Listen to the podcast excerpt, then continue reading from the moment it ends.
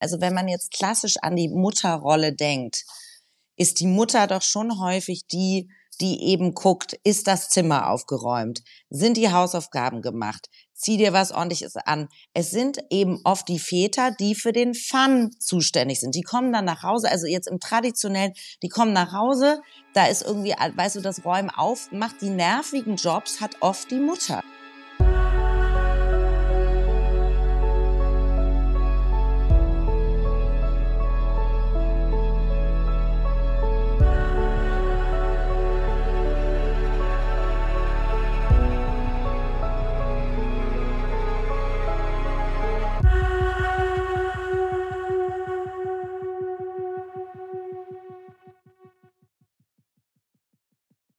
Liebe Hörerinnen, liebe Hörer, heute eine besondere Folge, so kurz vor Weihnachten, ein schönes Gespräch mit Laura Karasek und Marco Schreil. Beide sind im Fernsehen tätig, beide sind Moderatoren, beide sind Buchautoren und Autorinnen und äh, haben viel zu erzählen. Und wir haben uns heute darum verabredet und sprechen über die letzten beiden Bücher, die sie jeweils geschrieben haben. Also nicht jeder hat zwei geschrieben, sondern jeder hat eins geschrieben und sie beschäftigen sich in diesen Büchern mit ihrer Mutter. Und das haben wir als Anlass genommen, mal über Mütter zu sprechen. Denn ich glaube, da gibt es in Deutschland viel zu bereden. Es gibt verschiedene Ansichten auf Mütter und ich weiß, nachdem ich dieses Gespräch ja schon geführt habe und die Anmoderation vor dem Gespräch, äh, nach dem Gespräch jetzt immer mache, ich weiß, dass wir ähm, schon ganz gute Erkenntnisse haben. Wir fragen uns zum Beispiel, warum sind eigentlich die Mütter immer an allem schuld? Was lernen wir von unseren Eltern, wenn sie verstorben sind? Was ist die letzte Lektion, die sie uns mitgeben? Und wir fragen uns und beantworten auch die Frage, welche Dachschäden wir von unseren Müttern nicht fortsetzen und an unsere Kinder, an unsere möglichen und auch schon gemachten weitergeben wollen. Also, ich zitiere noch einmal ähm, eine Person, die diesen Podcast mitgehört hat. Ich habe beim Hören, während des Hörens, mehrere Male laut gelacht und viel zum Nachdenken gehabt. Mehr kann man eigentlich nicht zu dem Podcast sagen und deswegen wünsche ich euch jetzt gleich mit diesem Gespräch zwischen Laura Krasek, Marco Schreil und mir viel Spaß. Jetzt lustig, sage ich, dein Buch liegt, weil es ist ein ganz toll vorbereiteter Podcast, liebe Hörerinnen und Hörer. Ich sehe meinen Gast schon und das Buch, das er geschrieben hat, liegt außerhalb dieses Zimmers. Aber da geht es uns ja gleich. Finde ich gut, dass wir einfach so, so perfekt vorbereitet sind. Ich spreche heute mit Laura Karasek und Marco Schreil. Ich weiß immer nicht, wie man den Nachnamen richtig aus Schreil? Schreil? Schreil. Schreil. Ja. Ähm, äh, genau. Aber bei Karasek weißt du nicht, ob mit einem oder mit zwei S, ne? Und bei äh, mir weißt du nicht, ob Schreil oder Schreil. bei mir ist es die Aussprache, bei Karasek ist es die Schriftweise. Ich finde es das gut, dass einfach der Podcast beginnt mit schlechter Vorbereitung des, des Moderierenden dieses Podcasts. Und aber Laura Karasek, liebe Hörerinnen und Hörer, fehlt noch in diesem Gespräch. Und Marco und ich haben bereits angefangen zu reden und haben dann dabei festgestellt, ach, eigentlich könnte man das alles schon aufnehmen. Hm. Und ähm, ja, das haben wir jetzt einfach mal gemacht. Und wir reden heute über Mütter. Mhm. Ist ein schönes Thema. Ich finde das ein sehr tolles Thema, weil insbesondere ich mir nie so richtig Gedanken über meine Mutter gemacht habe, die das auch immer wollte. Die wollte immer so, ja, ja, ich bin ja gar nicht so wichtig. Die hat auch immer folgenden Satz gesagt: Wenn ich sterbe, kommt ja sowieso keiner an mein Grab. Ihr geht ja alle nur zu Papa. Ich glaube, in der heutigen Psychotherapie Echt? ist es toxisch, nennt man das. dieses so ein schlechtes mhm. Gewissen einreden, aber ich weiß genau, was meine Mutter damit meint. Sie will einfach nicht im Vordergrund stehen. Und mein Vater, den sie sehr liebt, den schiebt sie auch immer so ein bisschen in den Vordergrund. So wie so einen alten Mann, den man an den Ofen schiebt, um so ein bisschen Wärme noch für ihn zu bekommen. Und genau das tut meine Mutter und das finde ich eigentlich sehr schön. Und ich habe auch ein sehr gutes Verhältnis zu meiner Mutter im Gegensatz zu dir. Und das finde ich sehr, sehr interessant, weil du hattest ein gutes Verhältnis und es hat sich verändert ja. durch die Krankheit deiner Mutter.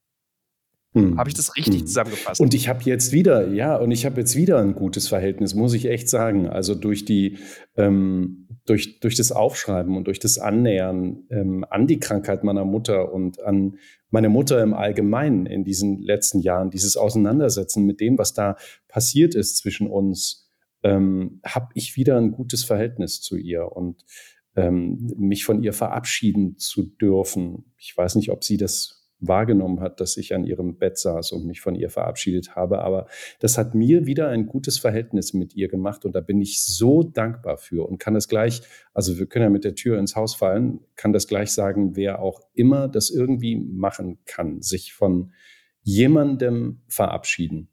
Machen. Erst recht von jemandem ab, verabschieden, wo man vorher vielleicht nicht so ganz grün war. Machen. Macht den Rucksack total leicht. Dieses ähm, verabschieden von der. Wie alt ist denn deine Mutter? Also darf ich ganz offen fragen dazu oder gibt es irgendwelche Tabu, wo du sagst, frag mich dazu nicht oder sag dann einfach, darüber will ich nicht reden. Können wir aus du, du, darfst, du darfst mich alles fragen, genau. Im Zweifel sage ich, darüber will ich nicht reden. Äh, meine Mutter ist 65 geworden und ähm, ja, viel, viel, viel zu früh verstorben. Und ähm, äh, ich hätte mir noch 20 Jahre mit ihr gewünscht und ich hätte mir gewünscht, sowas wie ja. du hast, dass sie sagt, ach, du kommst da sowieso nicht an mein Grab, du gehst da sowieso lieber zum Vater, ähm, weil dann hätten wir noch 20 Jahre mehr was zu lachen gehabt. Ne? Ähm, aber äh, ja, jetzt gibt es da so ein, es, es gibt eine Grabstelle, wo auch ihr Name steht und man hingehen kann und sich sogar hinsetzen kann. Das finde ich super. Es gibt so ein, so ein mhm. Bänkchen mhm. davor und man kann sich hinsetzen und man kann mit ihr äh, einseitig kommunizieren, wenn man will. Dieses, würdest du, wie war das Verhältnis zu deiner Mutter? War das so stark wie zu deinem Vater oder würdest du sagen, nee, ich hatte das engere Verhältnis zu meiner Mutter? Weil ich finde ja, das definiert ja immer sehr viel, zu welchem Elternteil man das engere Verhältnis hatte. Das ist kurios. Bei uns war das, ähm, war das immer so. Meine Mutter und ich, wir waren ein Team. Und das wird jeder, der mich als junger, erwachsener Mensch kennt, auch genauso sagen. Also wir waren zu 100 Prozent ein Team. Wir haben uns alles erzählt.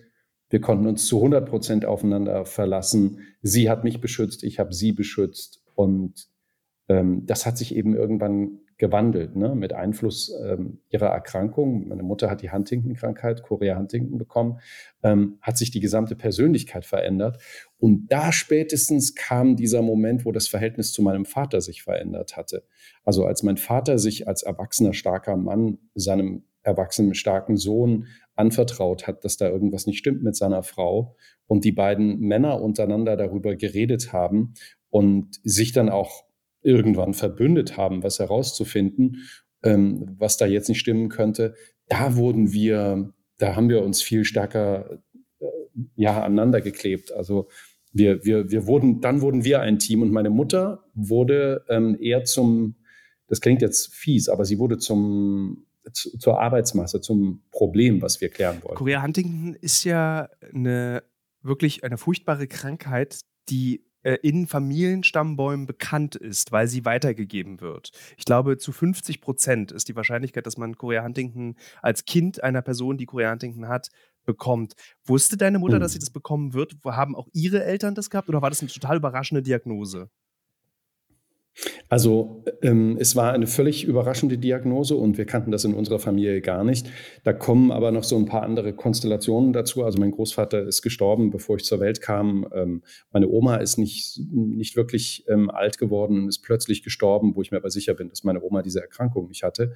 Ähm, und äh, irgendwann kann es auch einfach entstehen. Ne? Also so habe ich das mhm. verstanden. Es muss soweit, also man möge mich bitte korrigieren, es kann auch einfach irgendwie so eine Aufkettung auf einem Gen einfach mal entstehen.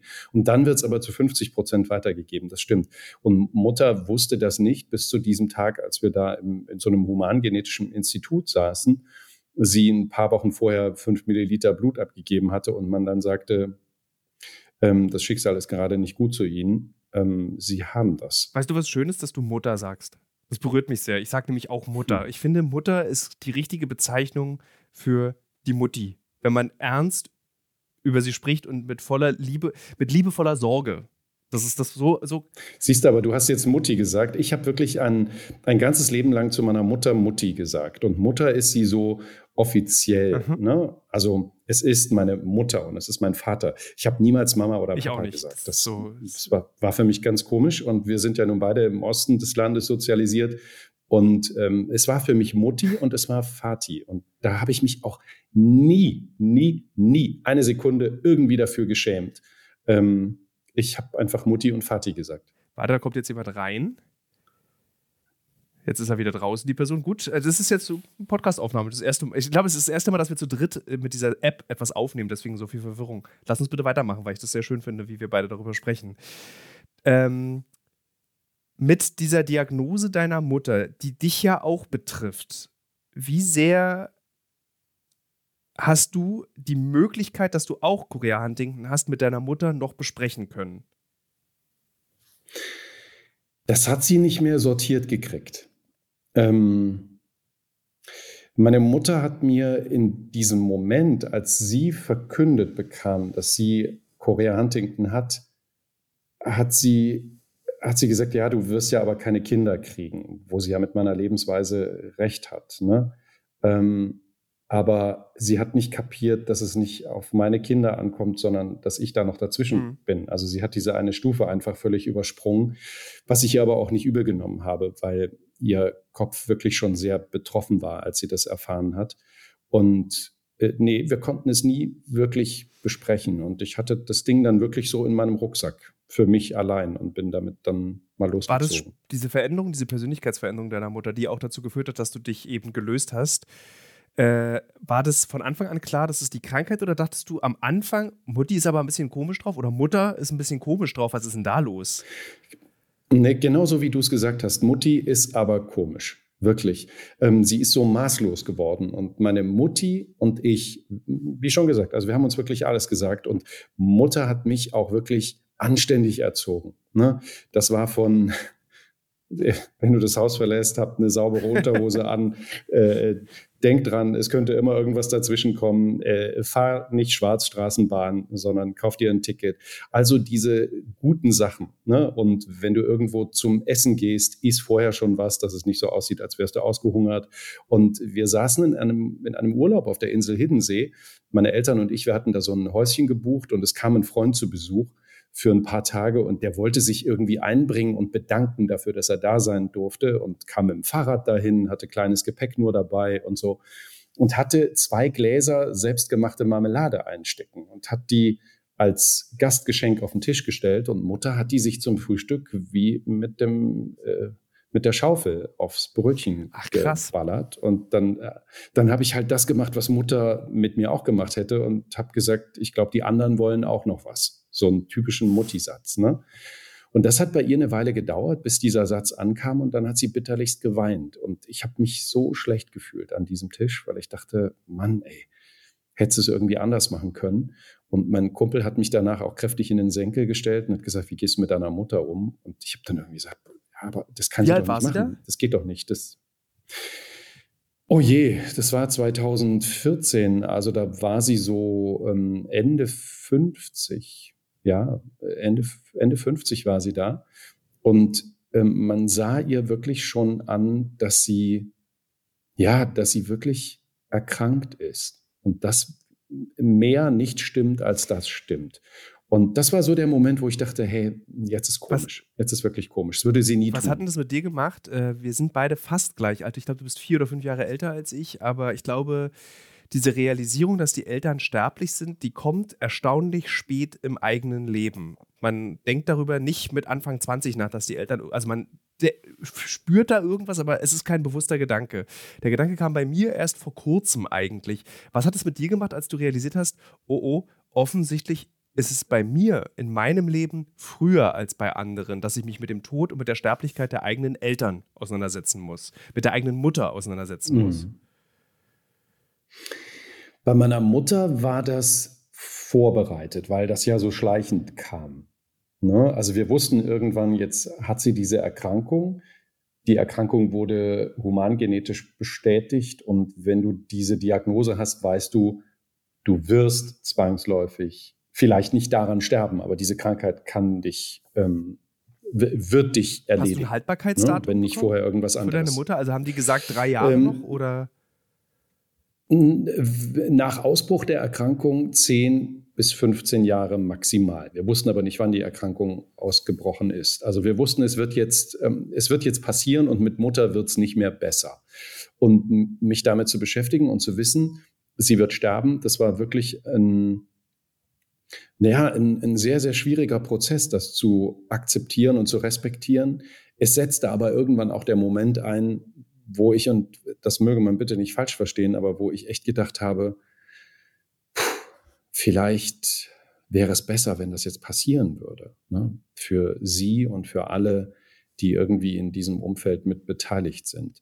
Und ähm, als es dann passiert ist, muss ich sagen, war es ganz, ganz schlimm. Also natürlich war mir klar, es ist unwiederbringlich verloren. Ich werde meine Mutter nie wieder umarmen. Ich werde sie nie wieder ähm, fragen können, wie das mit dem einen oder anderen Gefühl ist. Und ich werde auch nicht mehr fragen, ähm, muss da jetzt Vanillezucker dran oder einfacher Zucker an das, was ich da gerade koche.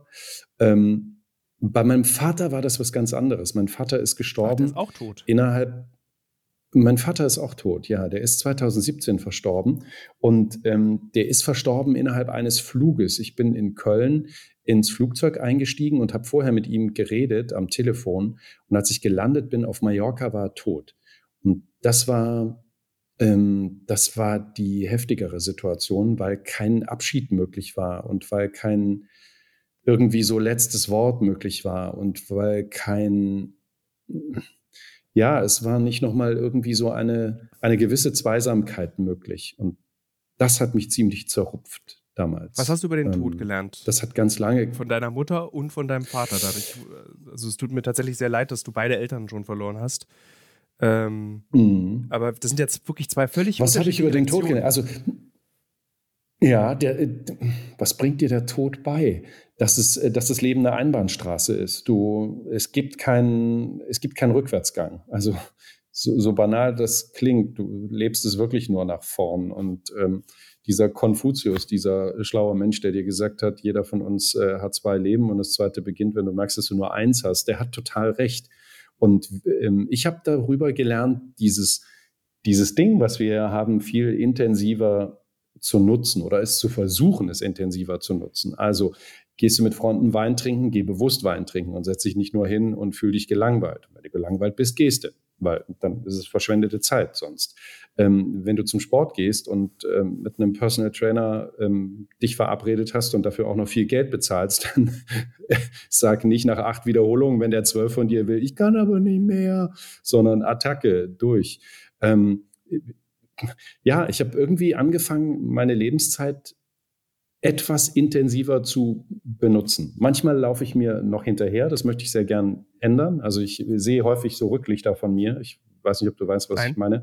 Also, ähm, dass, äh, dass, dass das Leben manchmal zu ah. schnell ah. geht und ich mir denke, es wäre ganz cool, ich würde nicht so viel reinpacken und mich nicht immer nur von hinten sehen, sondern auch dabei sein, wenn mein Leben passiert. Und daran versuche ich gerade zu arbeiten. Und eigentlich ist es ganz cool, dass mir das meine Eltern, auch wenn ich sie so früh verloren habe, dann doch ganz früh auf diese Art und Weise beigebracht haben. Ich werde jetzt 50 und ich weiß es schon. Das finde ich ganz schön. Ist es die letzte Lektion unserer Eltern, die sie uns mitgeben? Also in ihrem, dass im, im Sterben die letzte Lehrstunde liegt, was sie uns beibringen? Oh, da kommt der große Philosoph Mischke ums. Bitte nicht. Ja, es könnte, es könnte, es könnte sein, Thilo. Ja, ich glaube schon, dass es das ist, was uns unsere Eltern als letztes mitgeben können. Und es wäre viel schöner, weil du das vorhin angesprochen hast. Warum, warum kriegen wir das dann so spät mit? Es wäre viel schöner, wir würden uns viel früher immer damit auseinandersetzen. Also wie toll wäre es, wenn du mit deinen Eltern, die du ja beide noch hast, dich irgendwie bei einem Wein hinsetzen kannst oder einen Winterspaziergang machen kannst und über Leben und Tod philosophieren kannst und was sie dir mitgeben wollen, was ihnen wichtig ist, dir als Sohn mitzugeben. Das kann ich so mutmaßen. Also ich weiß, es gab so bestimmte Sachen, auf die meine Eltern geachtet haben, aber ich hätte ihnen gern noch mal so eine Frage gestellt, so wie stellt ihr euch denn euer Kind, euren Sohn in den nächsten 20 Jahren vor? Das hätte ich gerne gefragt. Versuchst du, obwohl durch diese äh, ewige Abwesenheit deiner Eltern immer noch der Sohn deiner Eltern zu sein? Obwohl sie es gar nicht mehr kontrollieren können? Nicht bewusst, vielleicht unbewusst. Also ge genauso diese, diese Dinger, die du beigebracht hast. Ne? Also die Glaswand in der Dusche, zieh die mal ab. ich ne? finde deine Beispiele ganz toll. Die, so, die, wird, die, wird nicht, die, wird, nicht, besser, wenn du die die ganze, genau, wenn du die die ganze Zeit so einkalken lässt. Geh nicht hungrig an einen fremden Esstisch, ähm, hab ein, eine frische Unterhose dabei, du könntest sie gebrauchen. Ähm, und ja, also ja, ich glaube schon, dass sie manchmal noch dass sie noch bewusst in meinem Kopf sind. Und manchmal versuche ich mich auch zu widersetzen. Also mein Vater war ein, war ein Mann, der hat sein Geld viel, viel härter verdienen müssen, als wir zwei es ähm, müssen. Und natürlich hat mein Vater ganz häufig gesagt, wenn wir vor einem Café standen, ja, den Kaffee können wir uns auch zu Hause machen. Ein Stückchen Kuchen können wir uns auch mitnehmen. Ähm, da widersetze ich mich heute sehr gern, sehr häufig und denke mir, da gehst du jetzt rein und ja, dieses Stückchen Kuchen mit Sahne ist viel zu teuer, ja, aber es ist viel zu schön, sich da reinzusetzen und du kannst auch noch schön bequem Trinkgeld liegen lassen. Ähm, die sollen es mal alle gut haben und die sollen übermorgen auch noch solchen Kuchen backen können. Ähm, da denke ich am Ende auch an ihn und muss so, während wir drüber reden, muss ich über ihn lachen und ich weiß, der sitzt da oben und wird wahrscheinlich sagen, Halt jetzt deinen Mund. ähm, was übernimmst du bewusst von deinen Eltern, also von deiner Mutter, dass du sagst, so meine Mutter lebt nicht mehr, aber in dieser Tradition möchte ich weiterleben. Das ist so eine, eine, eine Sache, die ich mache, die mich selbst im täglichen Handeln an meine Mutter auch erinnert. Da geht es schon wieder ums, ähm, ums Essen eigentlich. Also ich bin groß geworden in einer, in einer Familie in der DDR, in der es nicht alles gab, was wir haben wollten. Und wenn es aber etwas gab, dann wurde es alles auf den Tisch gestellt. Und ich hatte eine Phase in meinem Leben, da war ich so ein bisschen, ähm, ich, ich wollte bestimmte Sachen für mich behalten und ich wollte also auch als Kind und als Jugendlicher ganz wenig teilen. Ich bin ein Einzelkind und das ist meins, das gehört mir.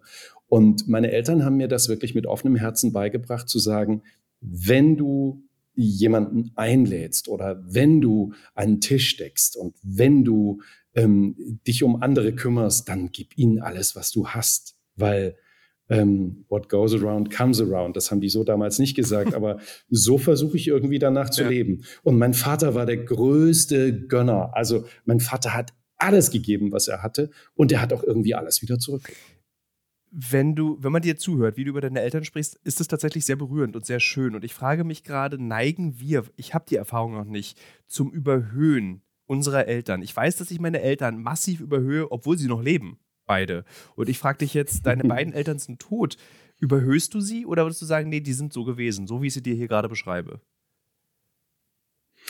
Nee, die sind so gewesen, weil ich über, über meine Eltern auch sagen kann, dass sie mir an mancher Stelle, so wie ich ihnen auch, natürlich tierisch auf den Keks gegangen sind. Ne? Also ähm, mit, mit bestimmten Dingen haben sie mich tierisch genervt. Ähm, aber ähm, es gab auch, äh, es gab eben auch bestimmte Sachen, wo ich ihnen sehr dankbar bin, dass sie mir so auf den Keks gegangen sind, wie sie mir auf den Keks gegangen sind.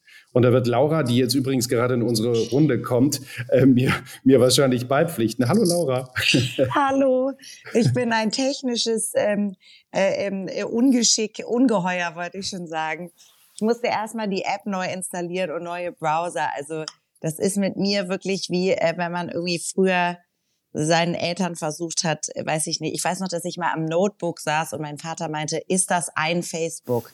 Also äh, so ungefähr so bin ich. Ich bin, ich bin äh, nicht Digital Native. So viel halten wir mal fest. Aber schön, dass ich bei euch sein äh, darf. Ich hoffe, und würde, würde dein Vater das jetzt gut finden, dass du, dass du zu spät in unsere Kommunikation gekommen bist, weil du die Technik nicht beherrscht hast? Oder würde er sagen, Laura, mein Kind, das ist genau richtig? Laura, nein, er würde, also ich bin jetzt wirklich 20 Minuten zu spät, weil ich mich rumgeschlagen habe mit, ähm, mit, mit Browsern. Ich glaube, mein Vater ähm, war selber so ein bisschen konfus.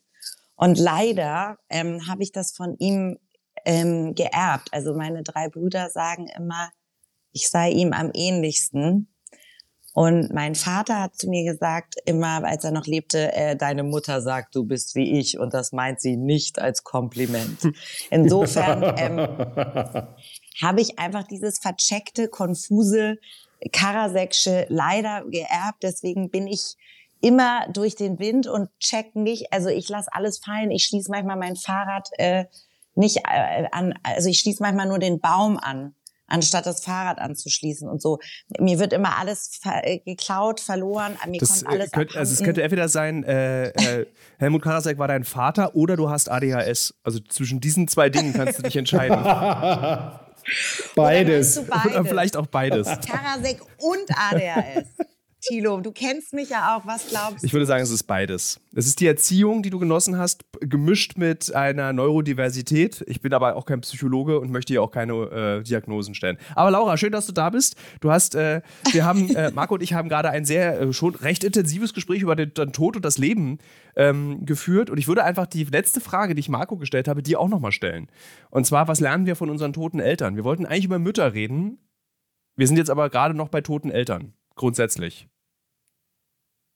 Herzlich willkommen in dieser wirklich ähm. freudigen Gesprächsrunde.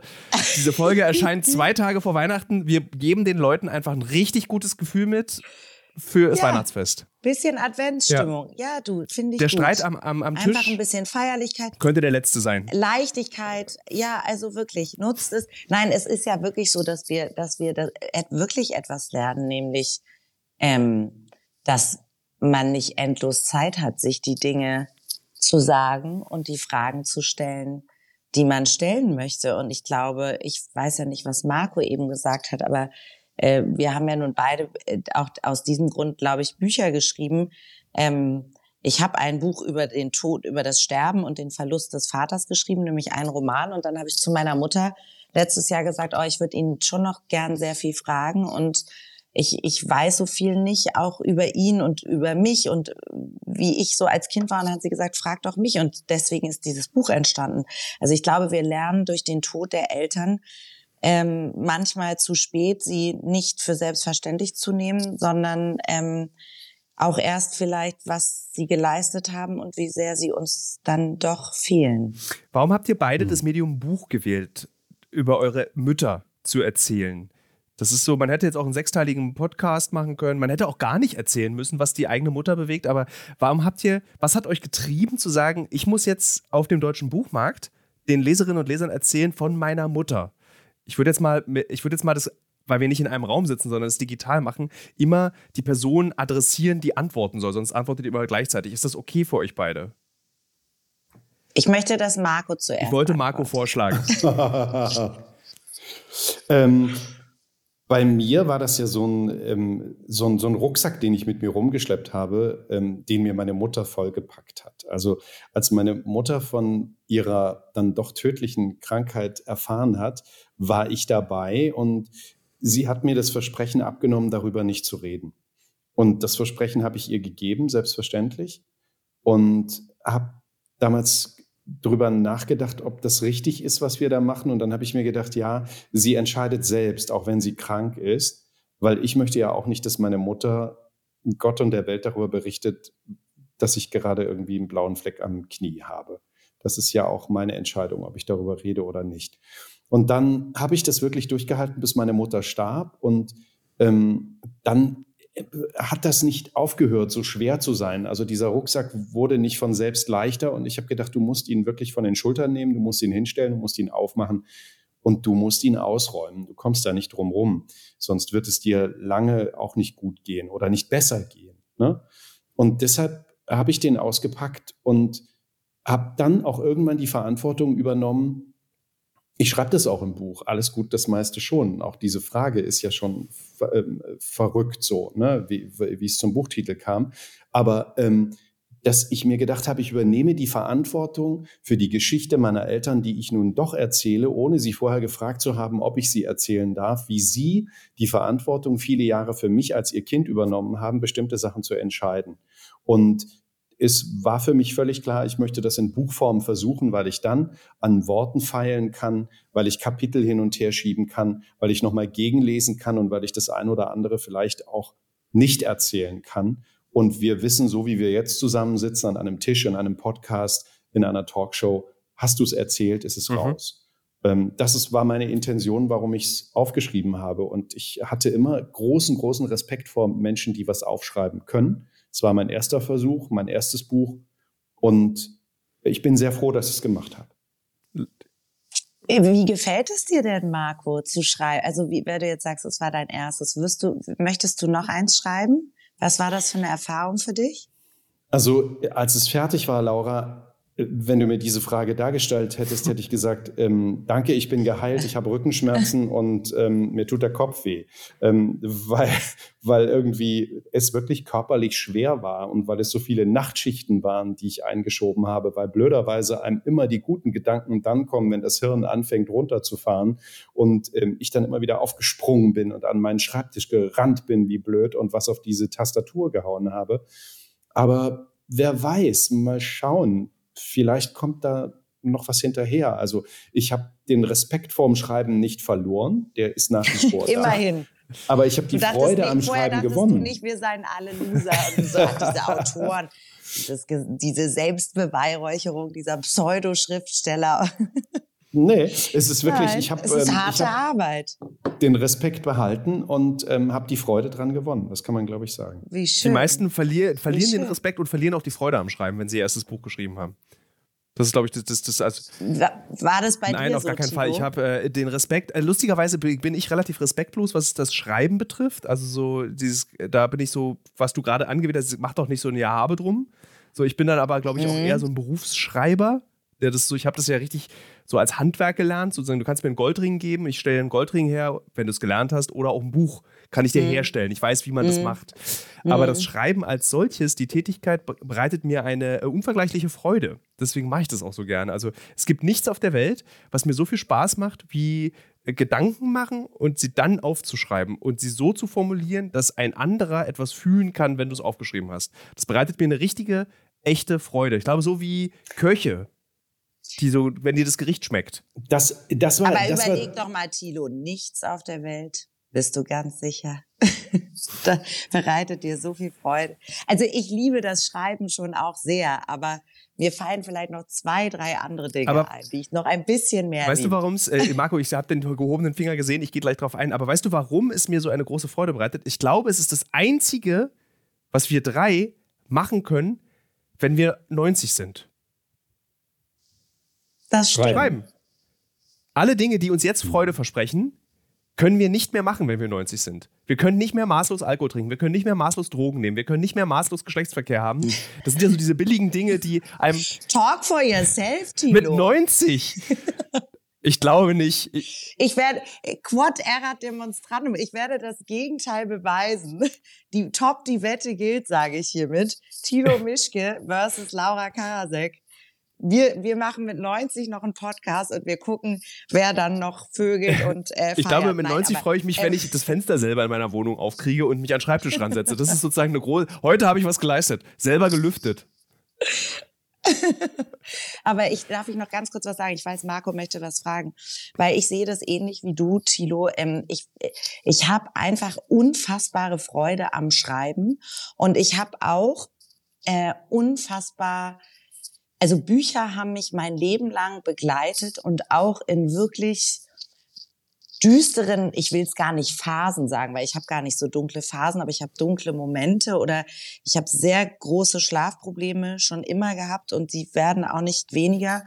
Und Bücher sind mein großer Trost. Wirklich, Bücher haben mich schon so oft aufgefangen und, und, und die Gedanken anderer Menschen haben mich so oft beglückt und ich habe gedacht, wie krass, dass jemand so in meine Seele blicken kann, ohne dass der mich kennt oder obwohl der vor 300 Jahren gelebt hat oder was auch immer.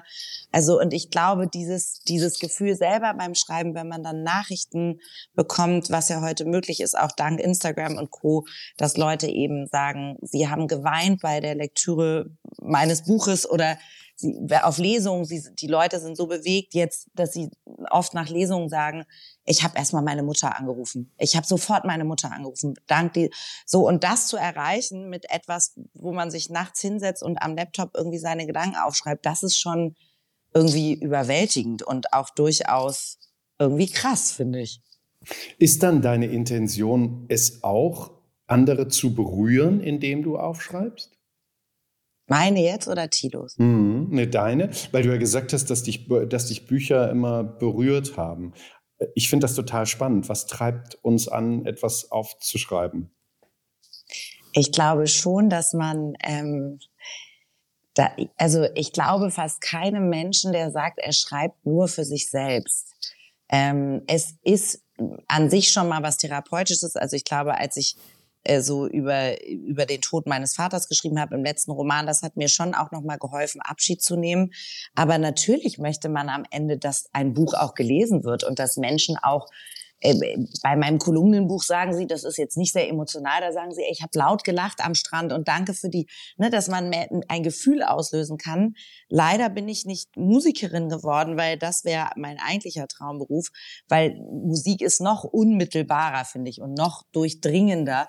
Aber wenn, wenn Sprache und Worte es schaffen, dass Leute anfangen zu weinen, auch ich weine manchmal bei Büchern, also das finde ich schon äh, enorm, ja, und das, das ist schon, glaube ich, auch ein Ziel, was man als Autor Autorin oder Autor äh, auch hat, dass man Menschen vor Augen hat, denen das vielleicht irgendwie was bringt oder was nützt oder oder die die die die die nicht gelangweilt sind, die zum Nachdenken angeregt sind, die sich in einen Satz verlieben oder in eine Figur. Also äh, ich finde das schon ich finde das schon wichtig. Und das ist auch total irre. Mir geht es auch so. Ich möchte im Leben niemals mit Worten Menschen zum Weinen bringen. Ich möchte niemals, dass jemand ähm, über etwas, was ich sage, weinen muss, aber nach, nach einer Lesung oder nachdem ich jetzt auch irgendwie da bei Instagram lesen kann, ähm, was, was die Leute schreiben, die das Buch gekauft haben, das ich geschrieben habe, wenn die schreiben, ich musste mit ihnen lachen und mit ihnen weinen. Bist du gesiezt? Das macht mich irgendwie. Ja, ich wollte gerade sagen, du wirst gesiezt. ja. Werd hardcore geduzt immer. Das, das macht mir, das macht mich sehr stolz, weil ich dann weiß, dass ich direkt in der Seele gelandet bin. Oder dass meine Eltern, die Geschichte meiner Eltern und meine Geschichte zusammen in deren Seele gelandet ist. Und das finde ich. Ich möchte, weil wir ja das Thema heute dieses Podcast nicht schreiben ist, aber natürlich ein interessanter Einblick ist, ins Schreiben das Zurückdrehen auf die Mütter, die wir ja alle haben. Wer von euch würde sagen, welche Gefühle habt ihr von welchem Teil eurer Eltern gelernt? Oder wer war verantwortlich für die emotionale Erziehung bei euch? Das kann Laura ich sofort zuerst. sagen. Das kann ich sofort sagen. Bei mir ist es, glaube ich, ganz untypisch, weil man ja oft, auch in der heutigen Debatte, wenn wir so von Care-Arbeit und Mental Load sprechen und dem, was Frauen so leisten, sind es, glaube ich, häufig die Mütter, ich bin emotional komplett wie mein Vater. Ich bin eine menschliche italienische Oper äh, mit einem Musical. Ähm, ich habe zu viele Gefühle auf einmal. Und äh, meine Mutter ist, also ich bin wirklich so eine Telenovela und meine Mutter ist ein Dokumentarfilm. Meine Mutter ist komplett sachlich, ganz nüchtern und ähm, hat das früher überhaupt nicht verstanden, wenn ich mich dazu Whitney Houston oder Elton John auf den Boden gewälzt habe und hat gesagt, ach komm, äh, heu nicht wegen irgendeines Typen, lies lieber ein Buch. Also für die war sozusagen äh, Bildung viel wichtiger, dass ich als Frau Karriere mache, aber dieses Rumgefühle äh, und und und und heulen und und spüren und äh, in die Oper gehen, das hat sie überhaupt das, nicht. Äh, das war überhaupt nicht ihr. War, war das eine Widerstandsbewegung, die du als Tochter gemacht hast? Ich finde ja, ich habe leider keine Ahnung von Töchter-Mütter-Verhältnissen. Ich weiß, dass die kompliziert sind aus der Literatur. Ich habe oft, aber ich bin, ich bin keine Tochter und ich habe auch kein, äh, ich habe ein anderes, also als Sohn hast du ja nochmal ein anderes Verhältnis zu deiner eigenen Mutter. Deswegen frage, alle Fragen, die ich dir jetzt stelle zu deinem Verhältnis als Tochter zur Mutter, sind aus reiner Dummheit und Unwissenheit und aus Büchern. Mhm. So, deswegen frage ich, wenn deine Mutter wollte, dass du, wenn deine Mutter ein lebender Dokumentarfilm ist und du eine italienische Oper, ist dann das eine, eben diese Widerstandsbewegung, um zu sagen, ich bin eben nicht so wie du, Mutter. Guck, Vielleicht ist es das. Vielleicht ist es aber auch, weil ich viel zu sehr meinem Vater nachgeeifert habe, weil ich auf eine Art sein Lieblingskind war, weil er sich, glaube ich, schon immer eine Tochter gewünscht hat und ich eben drei Brüder habe. Und ich ja bis heute ähm, noch manchmal damit hadere, dass ich äh, so gerne Männern gefallen will und wollte. Und ich glaube, das kommt aus dieser aus diesem Pirouettendrehen für den eigenen Vater und dass es mir eigentlich gar nicht so wichtig war, meiner Mutter zu gefallen, sondern vor allem äh, Papa sollte mich toll finden. Und der fand mich auch immer toll. Bei dem habe ich das bekommen, was ich gesucht habe, nämlich die Bestätigung und den Applaus. Und meine Mutter war sehr liebevoll, die hat viel mit mir gespielt und die hat sich sicherlich darum gekümmert, dass ich Hausaufgaben mache und Klavier übe. Aber ähm, dieses, äh, das schmachtende, sehnsüchtige, sinnliche, Genussmensch. Meine Mutter trinkt auch keinen Alkohol, mein Vater trinkt sehr gern, wir Karasex trinken eigentlich alle sehr gern. Also dieses, dieses lebensbejahende, lebensfrohe, hingezogen sein zum Leben habe ich definitiv von meinem Vater und vielleicht ist das ein Widerstand gegenüber der Mutter. Das kann gut sein. Das, darüber habe ich noch nie nachgedacht. War das Lob der Mutter mehr wert als das Lob des Vaters? Weil der Vater dich ja sowieso mit Küssen auf der Stirn wahrscheinlich belohnt hat für alles, was du getan hast. Gute Frage. Anders. Meine Mutter hat es mehr für selbstverständlich genommen, dass ich gute Noten habe und dass ich mein Jurastudium gut mache. Und mein Vater war da viel pathetischer und rührseliger. Also ich habe sehr mittelmäßig Klavier gespielt und habe da irgendeinen Chopin-Walzer geklimpert und da war der Laura, es ist so wunderschön. Also der hat dann wirklich so getan, als wäre ich lang, lang und hätte da irgendwie gerade, also äh, es, es, es hat mich auch verdorben, möchte ich sagen. Meine Mutter hat mich besser aufs Leben vorbereitet, weil es einfach ein realistischer Blick auf meine Talente und Nicht-Talente war. Mein Vater hat mir immer vermittelt, ich bin eigentlich das großartigste Geschöpf auf der Welt. Damit muss man auch erstmal klarkommen, wenn man dann echte Boys datet, dass nicht jeder Mann das so sieht wie der eigene Vater. Marco, wie war das bei dir? Welche, ähm, wer hat dich wie gelobt in deiner Familie? Ganz klar meine Mutter. Also, wie ich dir das vorhin schon gesagt habe, meine Mutter und ich, wir waren wirklich ein Team, bis sie krank wurde. Wir haben uns alles erzählt. Ich konnte sie alles fragen. Und sie hat mir auch, ich behaupte mal, nahezu alles anvertraut aus ihrem Leben. Und ähm, ich kann mich daran erinnern, weil es gerade, du hast gerade gesagt, der Vater äh, gibt der Tochter den Kuss auf die Stirn und das ist sowieso alles in Ordnung. Meine Mutter, das beschreibe ich auch im Buch, das wird mir für immer in Erinnerung bleiben, ähm, hat jeden Morgen vor mir das Haus verlassen. Hm, die ist noch früher zur Arbeit gegangen, als ich zur Schule ging. Und die hat jeden Morgen meinen Kopf in ihre Hände genommen, hat mich so angefasst, beide Hände an die Ohren und die Daumen an die Wangen und hat gesagt, pass schön auf dich auf. Und da war ich ihr jeden Tag so nah, auch als Teenager, wo ich dann so dachte so, oh nein, jetzt bitte nicht noch einen Kuss auf die Lippen. Oh, bitte nicht. Aber äh, hätte ich ihn nicht bekommen, hätte ich es richtig blöd gefunden. Ähm, und ich sehe heute noch diese, meine Mutter trug ganz, ganz schlichte ähm, Ohrstecker. So, die waren nicht monetär wertvoll, ne? Aber die bei mir zu haben und die manchmal anzugucken, das ist wirklich, also da ist sie mir so, so nah. Echt. Also meine Mutter hat sich wirklich um alle meine Gefühle gekümmert und mein Vater war der, bei mir ist es genau fast umgekehrt wie äh, als, als bei Laura. Ähm, mein Vater war der Pragmatiker. Der hat irgendwie gesagt so, mh, hm, du brauchst einen neuen Auspuff am Moped, weil sie dir dann geklaut haben. Dann ziehen wir mal los und klauen dir auch einen. Ne? Weil wenn jeder klaut, fehlt keinem was. Das war der Spruch meines Vaters. Also mein Vater war sehr pragmatisch und meine Mutter war extrem liebevoll. Dieses, das, ähm, das Ende der Anerkennung durch den Tod eines Familienmitglieds, bei Laura der Vater, bei dir die Mutter,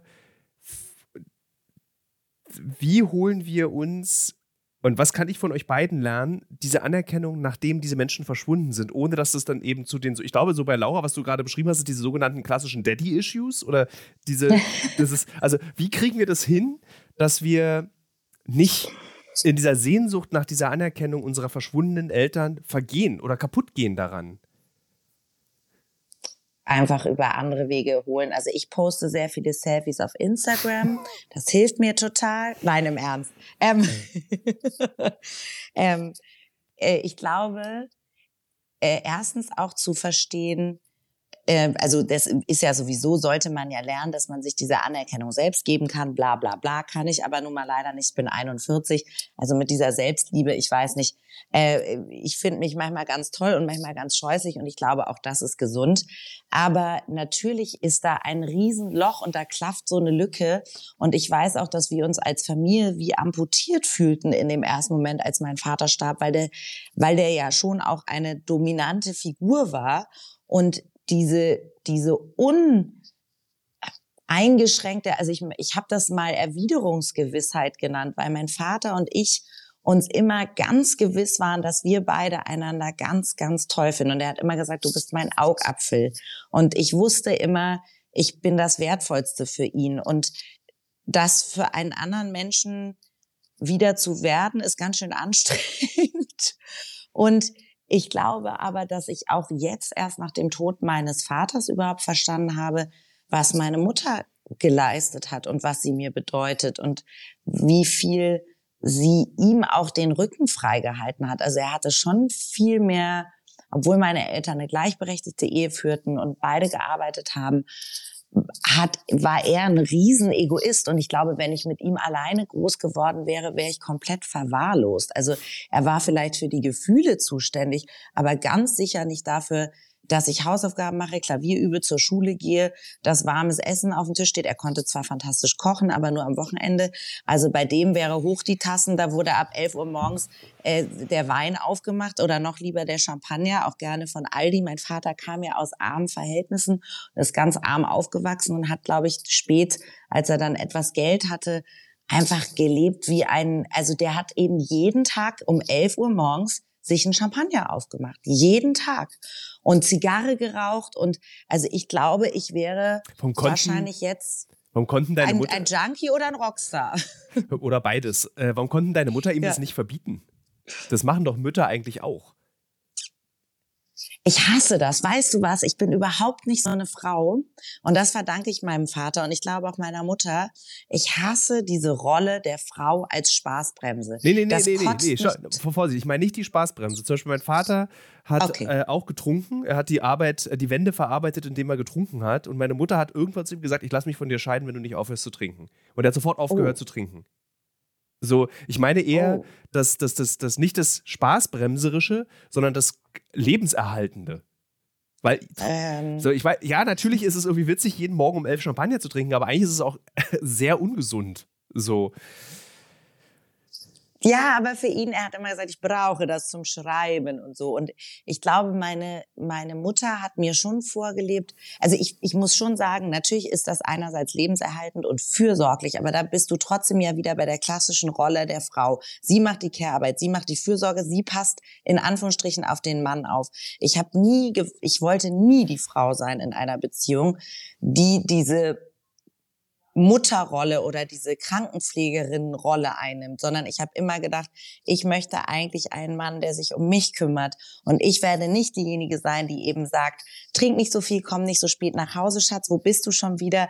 Also ich habe mich immer, auch da wahrscheinlich zu sehr an meinem Vater orientiert, eher verhalten, wenn man es jetzt klischeehaft sagt, wie ein Mann und habe gedacht, also ich fang doch jetzt nicht an, irgendwelchen Leuten irgendwas zu verbieten, geschweige denn meinem Boyfriend oder meinem Mann. Ich finde es total lustig, dass du das also auf so eine Geschlechterrolle beziehst, weil ich könnte sozusagen, ich, ich kann genauso verbieten wie meine Partnerin. Also ich würde das gar nicht, also den Spaß, den können wir uns beide nehmen in einer Beziehung. Ja. Das würde ich nicht, auf, den, den, das würde ich nicht auf so ein Geschlecht beziehen. Äh, finde es aber interessant, dass du sagst, dass es das so eine Frauenrolle ist, die Krankenschwester zu sein. Äh, Marco, wie siehst Find du das? Ich schon, ja. Du, du, bist ja auch an, du bist ja ostdeutsch sozialisiert, wo die Rolle der Frau auch nochmal eine andere ist. Hast du auch das Gefühl gehabt, dass das also eine Dynamik bei dir in der Familie existierte, dass die Frau, die Mutter, sich darum gekümmert hat, dass man weniger Spaß hat? Also meine Mutter, um die zu beschreiben, die war, also meine Eltern sind ja ganz jung Eltern geworden, was in der DDR jetzt auch wieder nichts Besonderes war, aber die waren 18, als ich zur Welt kam und ich bin das einzige Kind. Ähm, also hatte ich eigentlich immer ähm, Eltern, die auch äh, meine Freunde hätten sein können ab einem bestimmten Punkt. Ähm, und um meine Mutter zu beschreiben, die war für ihre Zeit groß. Die war nämlich so 1,73, 74. Meine Mutter hatte war aber immer noch größer, weil sie immer hohe Hacken anhatte. Meine Mutter hatte immer kurze Röcke an. Meine Mutter hatte immer lange, ähm, aufgestylte Haare. Meine Mutter ging niemals ungeschminkt aus dem Haus. Und meine Mutter war einfach eine, eine Figur. Also die hat was dargestellt. Und die Frau, die was dargestellt hat, ist immer vorangegangen. Was nicht bedeutet, dass mein Vater wie so ein, wie so ein Lämmchen hinterhergelaufen ist. Nein, ganz im, ganz im Gegenteil. Die waren schon beide sehr, sehr kräftig auf ihre Art und Weise in dieser Beziehung unterwegs. Aber meine Mutter war immer so ein Stückchen die Anführerin und hat auch gerne bestimmt. Und mein Vater, also wenn die was bestimmt hat, hat mein Vater sanft in sich reingeschmunzelt und hat es dann einfach gemacht, auch wenn er wusste, es wird schief gehen. Aber wenn du es willst, Baby, dann machen wir es halt einfach so. Und bei uns zu Hause wurde auch sehr hart und intensiv gestritten. Also meine Eltern haben geheiratet, haben sich scheiden lassen, haben nochmal geheiratet und haben sich nochmal scheiden lassen, nur um mal so, ein, so, eine, so, eine, so eine kleine Bühne aufzumachen, was im Hause Schreil manchmal abging. Also es flogen die Fetzen. Und ich stand Blick nach links, Blick nach rechts, Blick in die Mitte, mittendrin. Also meine Mutter hat schon bestimmt, ja. Ohne, wie gesagt. Aber ist das Bestimmen, Marco, ist das Bestimmen nicht auch eine Art von Spaßbremsigkeit? Also ist das, ich mache dir Vorgaben, also wenn man jetzt klassisch an die Mutterrolle denkt, ist die Mutter doch schon häufig die, die eben guckt, ist das Zimmer aufgeräumt? Sind die Hausaufgaben gemacht? Zieh dir was ordentliches an. Es sind eben oft die Väter, die für den Fun zuständig sind. Die kommen dann nach Hause, also jetzt im traditionellen, die kommen nach Hause, da ist irgendwie, weißt du, das Räumen auf, macht die nervigen Jobs, hat oft die Mutter, nämlich dieses rumnöhlen, rummäkeln, mach dies nicht, mach das nicht, ich, oder ich fahre dich jetzt, was weiß ich, äh, zum Fußballtraining und ich bringe dich rum. Das sind alles diese lästigen Jobs, die halt schon oft an Frauen hängen bleiben. Und auch in Beziehungen, glaube ich, ist es ja, wenn man es im Klischee denkt, so, dass die Frau also wenn du an so Stand-up-Comedians denkst oder so, die halt immer sagen, okay, oh, my girlfriend, sie verbietet mir was oder also so dieser blöde, plumpe Männerhumor, der eben sagt, Frauen sind schon oft diejenigen, die den Spaß verderben, die weniger, die nicht wollen, dass der Typ so viel säuft, die nicht wollen, dass er so lang ausgeht, die wollen, dass er sich irgendwie was ordentliches anzieht, die wollen, dass er äh, seine Jacke aufhängt oder so. Das ist doch klassisch, werdet ihr mir doch beide recht geben, schon durchaus eine Frauenrolle es gewesen. Ist, es ist tatsächlich. Ja, aber das das, das würde ich, Entschuldigung, Thilo, das würde ich aber auf meiner Mutter so gar nicht sitzen lassen. Sie war, sie, sie war fürsorglich Spaßbremse. Wenn ich jetzt ähm, äh, bewerte, wie sie mit mir umgegangen ist. Ich kann mich dran erinnern, ich habe mit 18 meinen Motorradführerschein gemacht und ich hatte den in der Hand. Mein Vater hat dafür gesorgt, dass der Junge diesen Motorradführerschein in die Hand bekommt. Ja, ich war stolz wie Bolle und kam nach Hause und meine Mutter nahm mich eben wieder so mit beiden Händen am Gesicht äh, in, in, in ihre Hände, ja, und sagte, versprich mir, dass du niemals Motorrad fährst. Ja? Und dann habe ich gesagt, warum denn nicht? Nein, es ist doch viel zu gefährlich und ich möchte dich nicht auf der Straße verlieren, weil du Motorrad fährst. Und das habe ich ihr so abgenommen. Diese Sorge um ihr Kind, um ihr einziges Kind, ja, habe ich ihr so abgenommen, dass ich gesagt habe, okay, ich werde kein Motorrad fahren. Und dann sagt sie, kauf dir ein Auto ohne Dach. Ja, das ist gefährlich genug. Dann habe ich mir ein Auto ohne Dach gekauft, bin nach Köln gezogen, habe mir eine Vespa gekauft. Diese Vespa stand in der Garage und ich stand mit meinen Eltern an der Garage, um einen Kasten Wasser aus der Garage mitzunehmen. Und mein Vater sagte, ach, schön. Und dann sagte meine Mutter zum Glück eine Vespa. Und Vater guckte mich an, weil er erkannt hat, das ist eine 250er, ja, die kann 120 auf der Autobahn, ähm, hat mich aber nicht verraten. Ne? Also das war bei uns so die Aufteilung. Vater hat gedacht so, mach, wenn du Spaß dran hast. Ähm, Siehst du, äh, und, und, die Mutter natürlich auch Sorge. Ich sage ja nicht, dass das Sorge. schlecht hm? ist. Sorge. Ich sage nur, dein Vater zwinkert dir zu. Weißt du, das ist dieses typische und das ist so ein Image, was mir als Frau auf den Keks geht, weil ich sage, ich, ich bin es leid, dass Frauen immer diejenigen sind, die sozusagen aus Sorge oder aus Anstand, Rücksicht, was auch immer. Frauen machen ja auch einfach mehr, sind ja auch mehr in Pflegeberufen tätig und so. Also ich will jetzt hier keinen Gleichberechtigungspodcast machen, um Gottes Willen. Ich will nur sagen, ich glaube, bei mir war das auch, um jetzt zurückzukommen zu diesem Familienthema, eine Art Rebellion gegen dieses Nein, ich werde nicht die, ich möchte nicht die Frau sein, die, die ermahnt und in dieser, in dieser Rolle des, der, der züchtigenden irgendwie, das macht man aber nicht anständig, sondern ich habe gesagt, ich kann auch enfant terrible sein und ich kann auch, äh, ich kann auch äh, Hardcore ausgehen, saufen, exzessiv leben und ich, ich, ich will auch nicht immer aufpassen müssen. Das kann auch mal der andere machen. Ich finde das interessant, dass, dass du das, also wie ihr beide eure, die weiblichen Figuren in eurer Familie beschreibt, weil ich komme aus einer Familie, wo die enfant terribles in einer langen Generation die Frauen waren. Also so, ich hatte immer ganz Super. verpuschelte Männer. Also mein Opa, also, also bis auf den einen, mein armenischer Opa ist nicht ein verpuschelter Mann Mann gewesen. Äh, aber alle anderen Opas, inklusive meines Vaters, waren so ganz ähm, äh, ja, verpuschelt, sagt, sagt meine Mutter. So lustige, also das, den Blödsinn, den hat immer meine Mutter gemacht.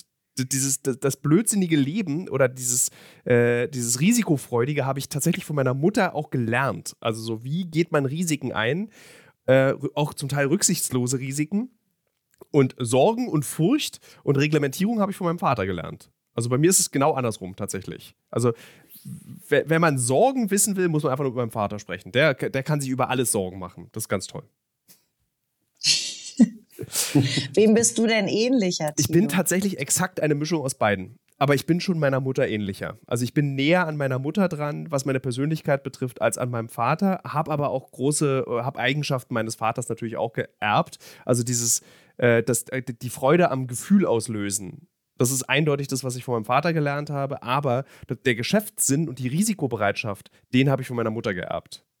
Also ganz besonders die Risikobereitschaft. Also meine Mutter äh, also ich vermute, dass meine Mutter, ähm, wie heißt diese Krankheit, die man von Tauben bekommt? Äh, was man in der Schwangerschaft nicht kriegen darf? Ach so, diese Toxoplasmose, Toxoplasmose. oder was meinst du? Ich glaube, dass meine Mutter Toxoplasmose hat und ich das von meiner Mutter gleich mitbekommen habe, denn Toxoplasmose führt ja bei Mäusen dazu, dass sie keine Angst vor Katzen haben. Und es gibt auch aktuell so. Studien, dass Leute, die Geschäftssinn haben und risikobereit sind, haben Toxoplasmose, weil sie weniger Furcht haben einfach. Und ich glaube, dass meine Mutter mich als Kind mit Tauben in Berlin spielen lassen hat oder so. Keine Ahnung. äh, aber ich bin Taubentilo, der furchtlose Taubentilo geht wieder auf Reportage. Ich beneide dich. Ich beneide dich um deine Furchtlose. Ich habe große Ängste. Ich finde das, also jetzt nicht im, im Psycholo, also im Sinne, dass ich äh, Ängste groß vor Menschen habe, aber ich habe viel Angst vor Dingen. Und ich beneide das sehr, wenn man ähm, weil Angst sehr lähmend sein kann. Das finde ich ganz toll. Vielleicht muss ich ein bisschen eine, eine Taube mal abschlecken heute ja, Nachmittag. Äh, oder mit Katzen mehr spielen. Also Katzen haben ja Toxoplasmose, Tauben haben Toxoplasmose. Also das kannst du so holst dir für mehr Geschäftssinn. Das ist ein Lifehack. Ja. Du, das ist ein Service-Podcast hier. Lecken Sie an der Taube, Sie werden es nicht bereuen. ähm, äh, dieses, das eigentlich wollte ich genau darauf hin, eigentlich dieses, was, dieses verschied, dieses unterschiedliche Bild auch von Müttern, das in einem Deutschland entstehen kann. Also ich glaube, dass auch das ostdeutsche Bild einer Mutter ein ganz anderes ist als ein westdeutsches Bild einer Mutter. Ist immer so ein Klischeegefühl, was ich habe, was sich aber oft bestätigt. Also dieses, ähm, bei dir ist es Care-Arbeit und bei ostdeutschen Müttern ist es oft einfach Arbeiten. Also da wird gearbeitet, da wird keine Care-Arbeit gemacht, da wird einfach, der Haushalt wird nicht geteilt, das wird einfach mitgemacht. Äh, die Männer sind jetzt zwar gleich, äh, sind mehr für Gleichberechtigung, machen aber trotzdem keine Hausarbeit. Also es ist auch eine Illusion zu glauben, dass in der DDR die Männer plötzlich alle Wäsche gewaschen haben, nur weil die Frauen auch arbeiten müssen. Ich glaube, das kam noch on top. Aber jetzt ist mir, jetzt habe ich, äh, jetzt habe ich lange genug geschwommen, um die nächste Frage mir auszudenken. Jetzt ist sie mir eingefallen. äh, und zwar wollte ich mit euch dieses Motiv besprechen, dass die Mütter eigentlich immer an allem schuld sind. Dieses, ja. Äh, äh, das beste Beispiel ist, glaube ich, der Film Psycho von Hitchcock. Ähm, und dort ist die Mutter schuld daran, dass das Kind äh, Menschen umbringt, weil die Mutter so herrisch ist. Mhm. Ähm, ist die Mutter immer noch schuld an allem oder haben wir es auch geschafft, dass die Väter auch mal schuld sein können? Ich möchte dazu ganz kurz äh, was sagen, weil Marco noch so, so, so wahnsinnig intellektuell nachdenkt, wie, so, wie, wie, wie von Rodin. Äh, äh, also, ähm, ich glaube, dass die, die Väter mehr Rechte haben, und zwar, um, um jetzt auch nochmal gesellschaftlich, Männer mehr Rechte haben für Failure, also für Niederlagen, für, für, für Schwächen wäre jetzt wieder zu viel. Da wird man wieder sagen, nein, Frauen dürfen schwach sein, Männer nicht. Männer dürfen gerade auch als Väter auch abwesend sein. Sie dürfen auch scheitern, sie dürfen auch versagen. Aber eine Mutter, die abwesend ist, also das ist, das ist ja wirklich unmöglich und brutaler Männern verzeiht man mehr und ich glaube auch Vätern verzeiht man mehr und deswegen denke ich, es, du hast einen Punkt, wenn du sagst, dass Müttern oft ein größeres Versagen vorgeworfen wird, wenn wenn das Kind ähm, beispielsweise Menschen umbringt oder so. Also ja, ja dann ist die Mutter schuld. Äh, was, bist, genau. was bist denn du zu deinen Kindern für eine Mutter? Bist du, trägst du etwas fort, was du gelernt hast von deiner Mutter? Oder sagst du, auf gar keinen Fall wiederhole ich die Fehler meiner Eltern, sondern ich werde jetzt einfach ein ganz neues Eltern sein? Ich finde mich eine extrem coole Mutter. ich bin, also mit mir gibt's auf jeden Fall Spaß. Ich bin vielleicht nicht streng genug, aber ich lebe meinen Kindern vor allem vor, äh, dass das Leben vielseitig ist und schön und, und dass man auch exzessiv sein darf und intensiv fühlen. Ja, die sehen mich weinen, die sehen mich singen, ich tanze durch die Wohnung, die sehen mich trinken, die, die sollen mitbekommen, dass man über sich selbst lachen kann, die sollen mitbekommen, äh, dass ähm, man auch schwach sein kann. Und vor allem sollen sie lernen, dass sie, dass sie irgendwie dass es okay ist, auch mal peinlich zu sein. Ich meine, ich bin andauernd uncool und peinlich und die dürfen ja auch manchmal so Auftritte von mir angucken, also Schlag den Star oder sowas durften sie natürlich gucken. Und, und ähm, dass ich denen einfach zeige, probiert euch aus und selbst wenn ihr stürzt, ist es, es ist irgendwie toll, am Leben zu sein. Also das versuche ich zu sein und das haben mir meine Eltern schon beigebracht. Also ich muss schon sagen, ah, okay. diese Selbstironie, das kenne ich von meinen Eltern und meine Eltern haben mich beide immer ermutigt. Ich hatte nie das Gefühl, ich bin schlecht, ich bin nicht gut so, wie ich bin, ich bin als Mädchen weniger wert. Ich habe ja Jura studiert. Meine Eltern haben nie gesagt, ach, du solltest als Frau jetzt aber mal lieber, ich kann nicht nähen, ich kann nicht kochen, ich habe nichts klassisch ich wurde nie unterdrückt oder irgendwie, sage ich mal, anders behandelt. Es hieß immer, du kannst genauso laut sein, genauso stark sein. Und das versuche ich vor allem meiner Tochter, aber auch meinem Sohn natürlich beizubringen, dass man ähm, ja dieses das das volle Leben mitnehmen und nicht in einer Version verhaftet bleiben, für die man sich mal entschieden hat und auch nicht es so wichtig nehmen, was andere von einem denken, obwohl mir das auch immer noch nicht ganz gelingt. Aber ich hoffe, meinen Kindern gelingt es. Ähm, ich, wenn, sollte ich mal Kinder machen, werde ich von meiner Mutter Folgendes nicht übernehmen. Und zwar werde ich meine Kinder nicht triezen. Meine Mutter hat mich ganz schön getriezt. Äh, ich musste immer was Besonderes sein. Ich musste immer irgendwie anders sein als alle anderen. Ich wurde irgendwie auf eine Lichtenberger Schule äh, in intellektuellen Kleidung geschickt, weil meine Mutter meinte, auf eine Schule, wo nur Neonazi-Kinder gehen, musst du aussehen wie ein Intellektueller. So, das war sozusagen der, erzieherische Plan meiner Mutter. Ist okay. äh, gefährlich. Aber ich weiß einfach, ich werde meine Kinder weniger triezen. Was wirst du, was du von deiner Mutter wahrgenommen hast, auf gar keinen Fall machen, so wie deine Mutter. Eine Frage noch da zurück. Ja, bitte. Bist du ihr nicht dankbar, Thilo? weil du wärst du jetzt vielleicht nicht dieser wahnsinnig erfolgreiche Autor, Reporter, Journalist, wenn sie dich nicht getriezt hätte? Das sage ich ihr immer. Ich sage immer zu meiner Mutter, äh, ich bin das, was ich bin, hast du und Vater, habt ihr beide gemacht. Also ich bin das, was ich heute sein darf und lebe und existiere. Das ist das Ergebnis eurer krassen, seltsamen Erziehung, die ihr an mir ohne Erziehungsratgeber ausprobiert habt. Das sage ich immer. Die Frage aber ist, ist das, was ich lebe, wirklich das, ein, ein, ein, also es ist ein privilegiertes Leben, keine Frage. Als Journalist ist es ein besonderes Leben, aber es ist auch ein irrsinnig anstrengendes Leben mit einer, wenn ich Pech habe, kurzen Dauer. Mhm. Und das ist auch das Ergebnis der Erziehung meiner Eltern. Ich finde es ja immer sehr praktisch, wenn mein Leben korreliert mit den Werbepartnern und Partnerinnen, die ich habe. Zurzeit mache ich eine große Recherche zum Thema Marathon. Demzufolge muss ich natürlich auch wissen, wie man einen Marathon läuft und trainiere tatsächlich dafür. Nicht, weil ich Ü40 bin, sondern wirklich, weil ich als Journalist ein bisschen etwas über dieses Marathon-Business herausbekommen möchte. Und Teil dieses Marathon-Trainings ist ja nicht nur regelmäßiges Laufen und an den Gedanken im Kopf, die dabei entstehen, zu verzweifeln. Nee, Teil dieses Trainings ist auch Ernährung. Und wisst ihr was? Was richtig praktisch ist, ich glaube, ich könnte keinen Marathon laufen, wenn es nicht Podcasts gäbe. Und ein Podcast, den ich während des Laufens höre, um dieses alle zwei Tage zehn Kilometer Laufen für die Grundausdauer zu ertragen, ist der Powerbrains Podcast. Powerbrains, das Sporternährungsquiz powered by Powerbar ist ein Podcast, in dem es um Ernährung geht, aber nicht langweilig, sondern da werden Fragen geklärt, wie ob Magnesium zum Beispiel gegen Muskelkrämpfe hilft. Zum Beispiel die Frage, wie wichtig sind Kohlenhydrate in der Sporternährung und ist es eigentlich für jede Sportart gleich? Also zum Beispiel wisst ihr ja als regelmäßige Hörer dieses Podcasts, ich bin ja auch passionierter Schwimmer und passionierte Schwimmer essen ja nach dem Schwimmen immer einen Döner. Ich kann euch schon mal sagen, da muss man jetzt keine Folge für hören, ist nicht so sinnvoll. Aber vorm Schwimmen ein Teller Nudeln ist sinnvoll. Warum? Das beantwortet eben der Power Brains Podcast. Können da zum Beispiel auch, eine Frage, die mich auch schon beschäftigt hat, können zu viele Proteine der Niere schaden? Und welcher Profi feiert seinen Sporterfolg mit Beefy und Bier von der Tankstelle? Alles Fragen, die für Sportler und Sportlerinnen wichtig sind. Das Gute an diesem Podcast ist, der ist nicht langweilig. Der ist eben äh, wissenschaftlich, aber auch gleichzeitig ein spannender Mix aus Quizshow zum Mitraten.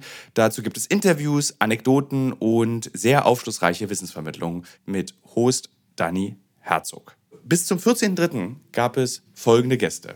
Der Ironman-Gewinner und Triathlet Sebastian Kienle, Legende Joey Kelly, TikTok-Fitnessstar Joe Wünsche und andere Gäste aus der Staffel sind René Adler, Otto Bulletproof, Jonas Deichmann, Imke Salander, Maren Schiller, die ich im Übrigen auch für die Recherche treffe, und viele mehr. Jeden zweiten Donnerstag erscheint eine Folge und ihr könnt es auch als Videopodcast gucken auf dem Powerbar YouTube-Kanal. Ja, ich würde sagen, wenn ich es beim Laufen höre, könnt ihr es auch beim Laufen hören oder wenn ihr die Innenseite eines Backofen reinigt oder wenn ihr Staubsaugt oder wenn ihr ähm, lange Pendelstrecken mit der U-Bahn habt, Straßenbahn oder im Auto. Egal. Es ist ein guter Weg, um die Zeit zu vertreiben. Es ist ein guter Weg, etwas über den eigenen Körper zu lernen. Wärst du lieber etwas, blöd gesagt, normaler oder mittelmäßiger gewesen? Das kann ich dir nicht beantworten, die Frage, weil ich ja glücklich in dem Leben bin, in dem ich bin. Aber manchmal, mhm. äh, manchmal, also es gibt einen Gedanken, den ich formuliere, der ist, ich wäre gerne manchmal glücklich mit 9 to 5. Mhm. Aus meiner jetzigen Lebensperspektive sind wir drei wahrscheinlich. Keiner von uns dreien ist mit einer, mit, würde jetzt mit einem 9-to-5-Leben glücklich sein. Aber es gibt Momente, wo ich die Menschen beneide, die sagen, ach geil, 9-to-5 und dann zweimal im Jahr Urlaub irgendwie äh, und das, ich habe ein richtig tolles Hobby äh, ich baue Flaschenschiffe oder sowas und das, mehr brauche ich im Leben nicht. Und ich beneide Menschen. Oh, die beneide ich auch. Äh, und, äh, weil ich, ich habe es auch probiert. Ich habe so ein Leben, aber ich kriege das nicht hin. Ich werde dann einfach sehr unruhig und ich werde unleidlich, werde ich vor allen Dingen. Ich auch. Da sind wir uns sehr ähnlich. Ja. Da sind wir uns wirklich sehr ähnlich. Also wenn du, wenn du das sagst, auf die bin ich auch neidisch. Ich schreibe das auch im Buch. Ich bin neidisch auf diese Menschen und da ist eigentlich die Beziehung zu meiner Mutter, wenn ich das schon mal sagen kann. Ich bin neidisch auf die, die in den Urlaub reisen mit dem letzten Geld, was sie zusammenkratzen und nicht wissen, wie sie den Rückflug bezahlen sollen. Da bin ich viel zu sortiert, viel zu, in Anführungsstrichen, anständig. Und das ist meine Mutter. Und da sind sich unsere Mütter, Thilo, glaube ich, sehr, sehr ähnlich, weil sie mich nämlich auch getriezt hat und weil Mutter einen Satz geprägt hat. Und deswegen bin ich heute auch das, was ich bin, nämlich, dass sie gesagt hat, versuch's doch erst mal und sag nicht nein.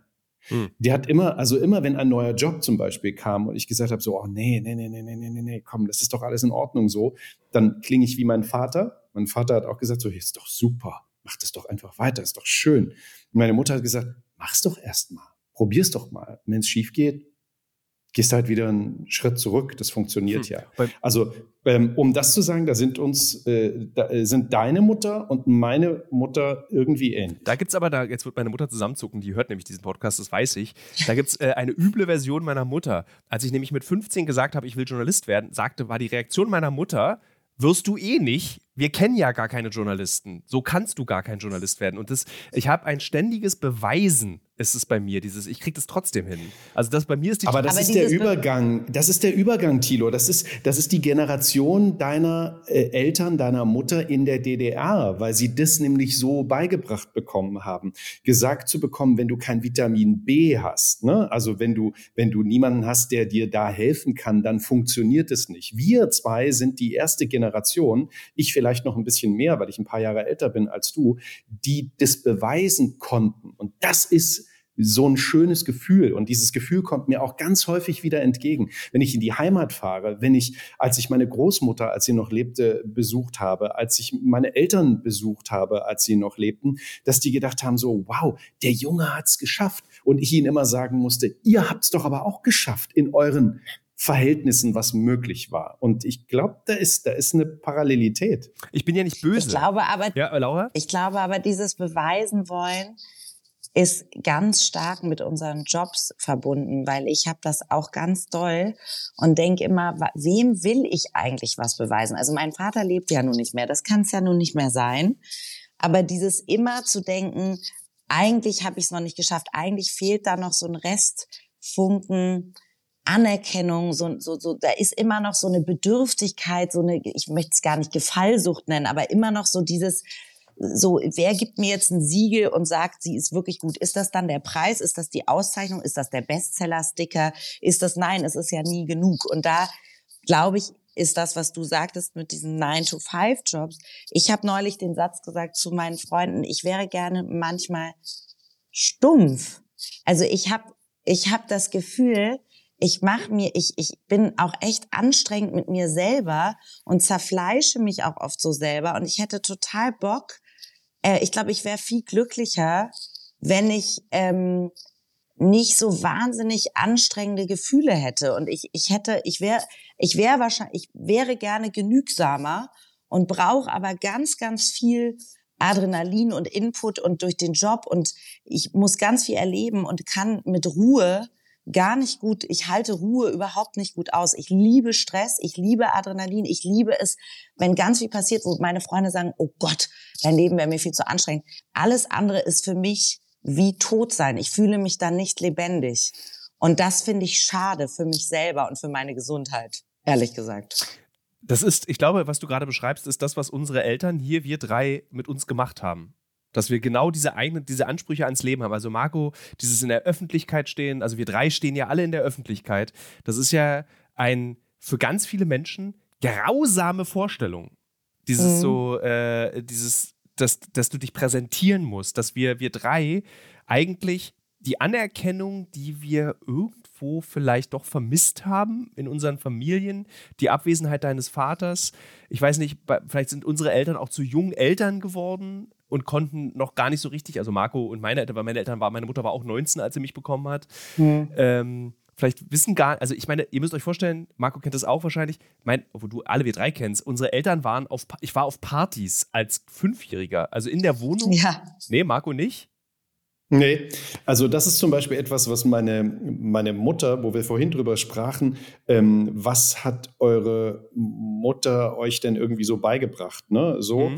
ähm, da, das ist genau so ein Ding. Meine Mutter war jung, sie war Mutter, sie hatte mich, aber meine Mutter hat dafür gesorgt, dass ich ganz lange um 18 Uhr zu Hause ja, war und ganz lange um 18 Uhr im Bett war. Meine Mutter war eine Verfechterin der Tatsache, dieses Kind braucht 10 oder besser zwölf Stunden das Schlaf. muss in irgendeinem DDR-Erziehungsbuch gestanden zu sein.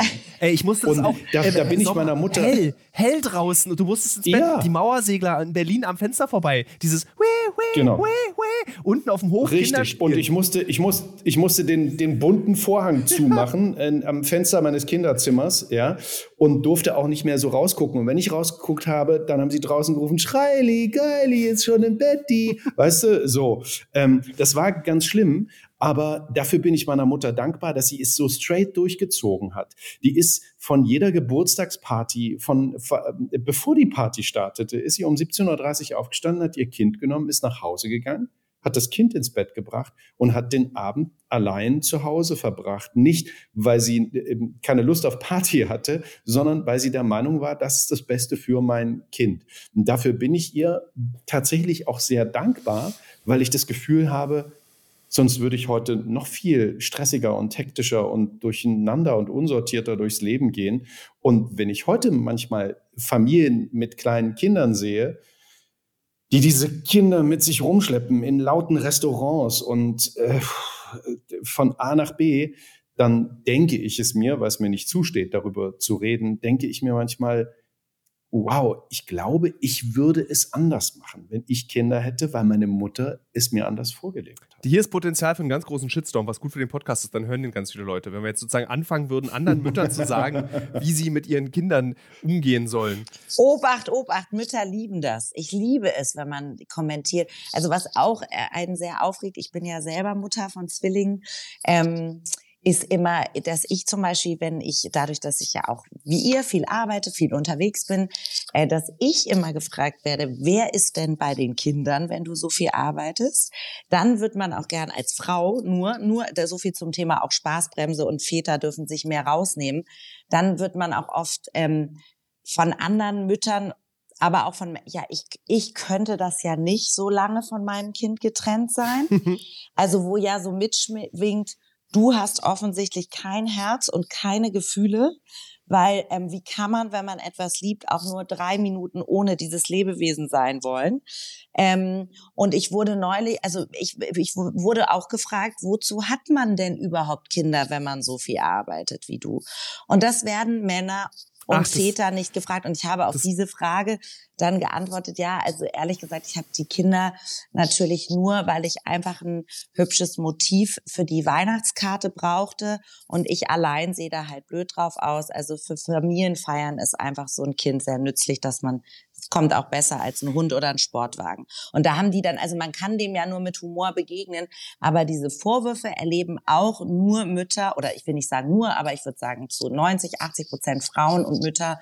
Und äh, da sind wir wieder bei dem Thema eben, ähm, ist die Mutter immer schuld? Ja, natürlich ist sie schuld, weil wenn sie gearbeitet hat, hat sie das Kind vernachlässigt und deswegen ist das Kind irgendwie in die Drogenszene abgerutscht und wenn sie nicht gearbeitet hat, hat sie dem Kind, war sie eine Glucke oder eine Helikoptermutter und deswegen ist das Kind in die Drogensucht abgerutscht, weil es musste sich ja befreien. Also wie die Mutter es macht, macht sie es eigentlich immer falsch. Ich finde, eine der Haupterkenntnisse dieses Podcasts ist, dass wir eines der Grundmotive griechischer Mythologie der Filmgeschichte, nämlich die Mutter ist immer schuld als misogyne Scheiße überführt haben. Ja. Das, ja, dass man finde ich, find ich sehr gut. Es ist, da, da haben wir schon was geschafft, finde ich. Dieses wirklich köstliche Motiv ist überführt als etwas Schlechtes, was sich Männer ausgedacht haben, um mal wieder Mütter schlecht dastehen zu lassen. Leider, leider übernehmen das ja auch andere Frauen. Das macht mich ja immer noch trauriger dass Frauen das übernehmen und auch andere Frauen bewerten, wie sie, echt, du arbeitest schon Vollzeit, echt, du stillst nicht, echt, du willst einen Kaiserschnitt. Oh Gott, also das, das geht ja mit all diesen Sprüchen los. Das, man muss sich das alles doch gar nicht anhören, Vater. Das hört doch nur die Mutter.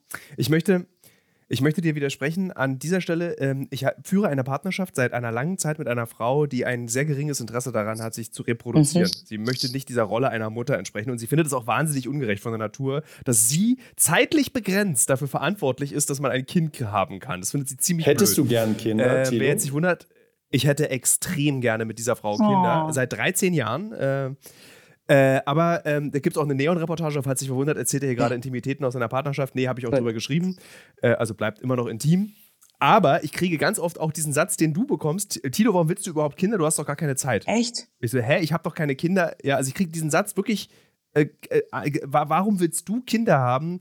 Du bist doch eh immer unterwegs. Du arbeitest doch viel zu viel. Und ich so, äh, also erstmal sage ich dann immer, vielleicht ändert sich ja dann wenn man ein Kind hat. Also so, vielleicht sieht man ja Arbeit auch anders. Aber ich mache ja kein Kind, ähm, um sozusagen mein Leben, also ich, dieser Gedanke fehlt mir komplett. Ich, ein Kind zu benutzen, um das eigene Leben zu modifizieren. Ich will ein Kind der Tatsache eines ja, Kindes klar. wegen. Und aus keinem anderen Grund.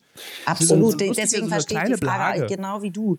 Wozu hat man überhaupt, ja, das wäre so, als würde man sagen, wie du bist mit, also du bist mit jemandem zusammen und du fährst mal einen Tag alleine nach Paris oder Berlin, dann liebst du den wohl nicht richtig. So als würde man, als müsste man das Bedürfnis haben, 24-7 auch ein Kind, so sehr man es vermisst und so sehr man es liebt.